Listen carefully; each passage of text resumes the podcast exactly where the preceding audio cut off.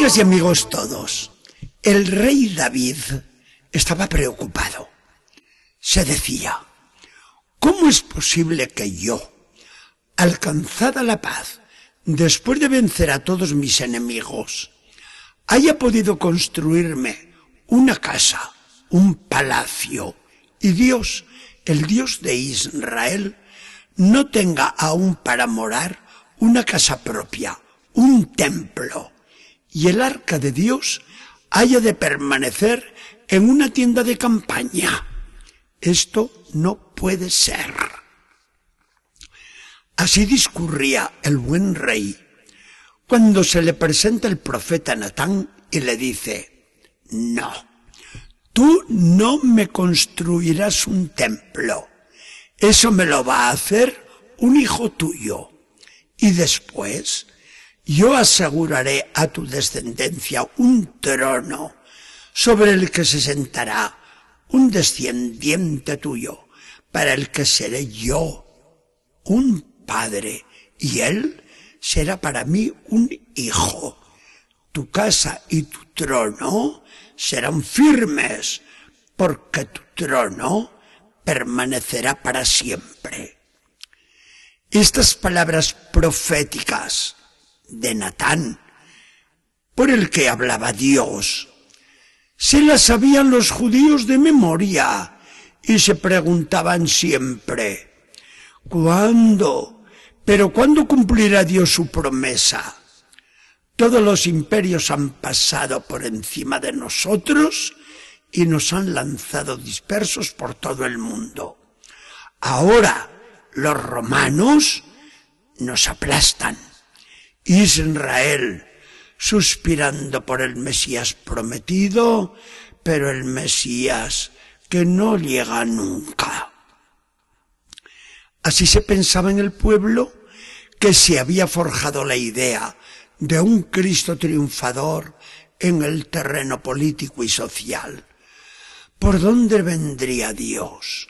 ¿Cuándo cumpliría la promesa hecha a David hacía ya mil años? Sí, Dios va a dar la respuesta de la manera más sorprendente. Fija su mirada en una muchachita nazarena, desposada con José, un joven descendiente de la familia de David. La jovencita recibe una visita inesperada del todo y el visitante empieza su saludo con unas palabras desconcertantes. Salve, la llena de gracia. El Señor está contigo. Bendita tú entre todas las mujeres. Pero, ¿qué estás diciendo, ángel de Dios? Sí, María, tú has hallado gracia delante de Dios. Vas a concebir y dar a luz un hijo al que pondrás por nombre Jesús.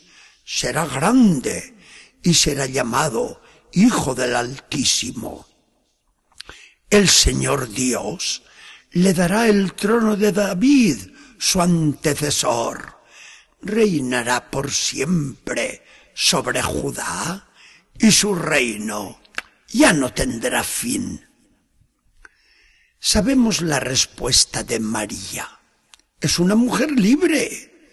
Se da cuenta de la carga que se echa encima con su aceptación, pero no rechaza la palabra de Dios, sino que la acoge con docilidad plena. Acepta la misión que Dios le encarga y responde humilde y generosamente. Aquí está la esclava del Señor, que se cumpla todo en mí según tu palabra, que se haga su santa voluntad.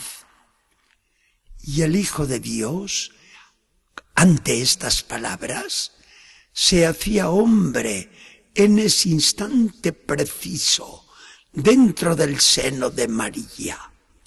Echaba su tienda de campaña en medio de nosotros y nos daba la gracia de llegar a ser hijos de Dios.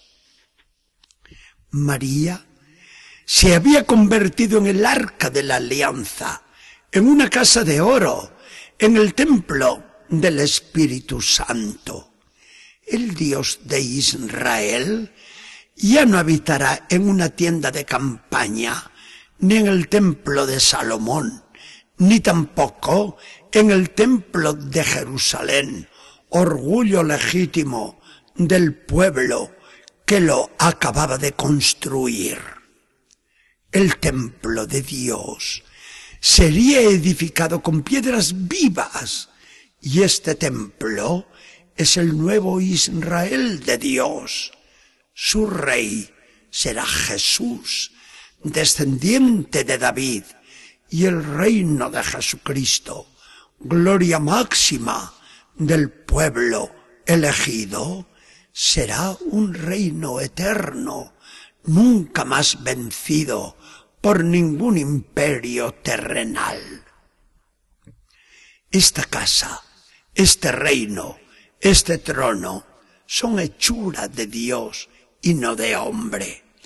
Aunque el hombre, por María, ha prestado su colaboración a la obra de Dios, María no ha sido un robot, un autómata o una mujer sin personalidad. Todo lo contrario, ella ha contribuido libremente a la obra de nuestra salvación.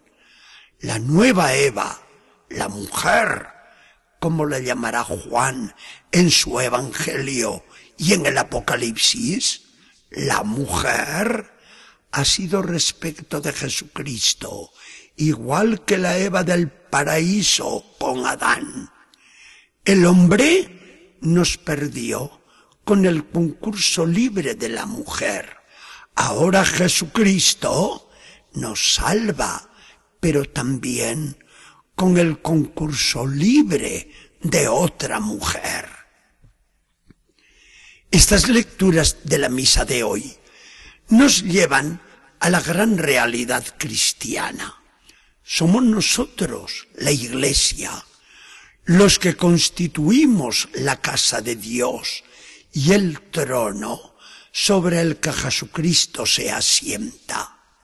Somos una casa o un templo formado de piedras vivas que va creciendo hasta que se consuma en una construcción acabada y perfecta.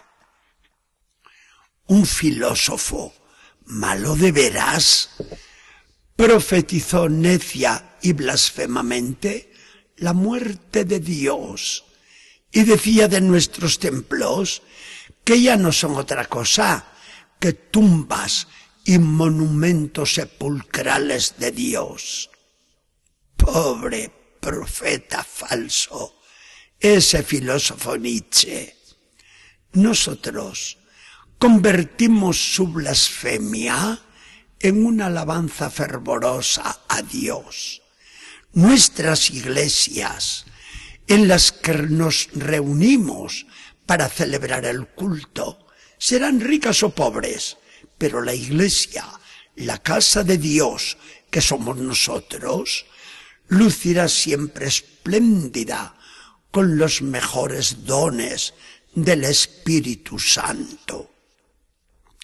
La gracia de Dios, la virtud cristiana, la plegaria incesante, el amor de que hacemos gala, nuestro trabajo de cada día, hecho con la rectitud del carpintero de Nazaret, la honestidad de nuestras costumbres, todo eso vale más que todos los templos materiales en que nos reunimos para celebrar el culto. Sin embargo, esas mismas iglesias materiales de nuestros pueblos son la expresión de nuestra fe en un Dios amado con verdadera pasión. Las iglesias no son sepulcros de un Dios muerto, sino monumentos imponentes, erigidos en honor del Dios vivo y verdadero.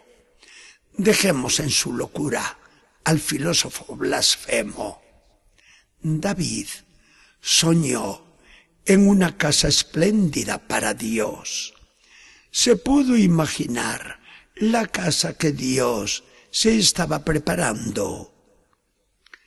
Señor Jesucristo, tú eres la casa de Dios por excelencia, pues en ti habita la divinidad en toda su plenitud.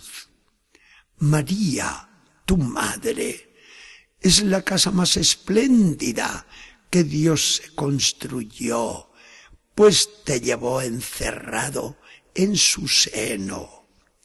La iglesia es el templo del Espíritu Santo, hecho de piedras vivas. Tú has hecho también de nosotros casas vivas de Dios. Están a gusto las tres divinas personas en estas sus casas que somos nosotros. Que el Señor nos bendiga y acompañe.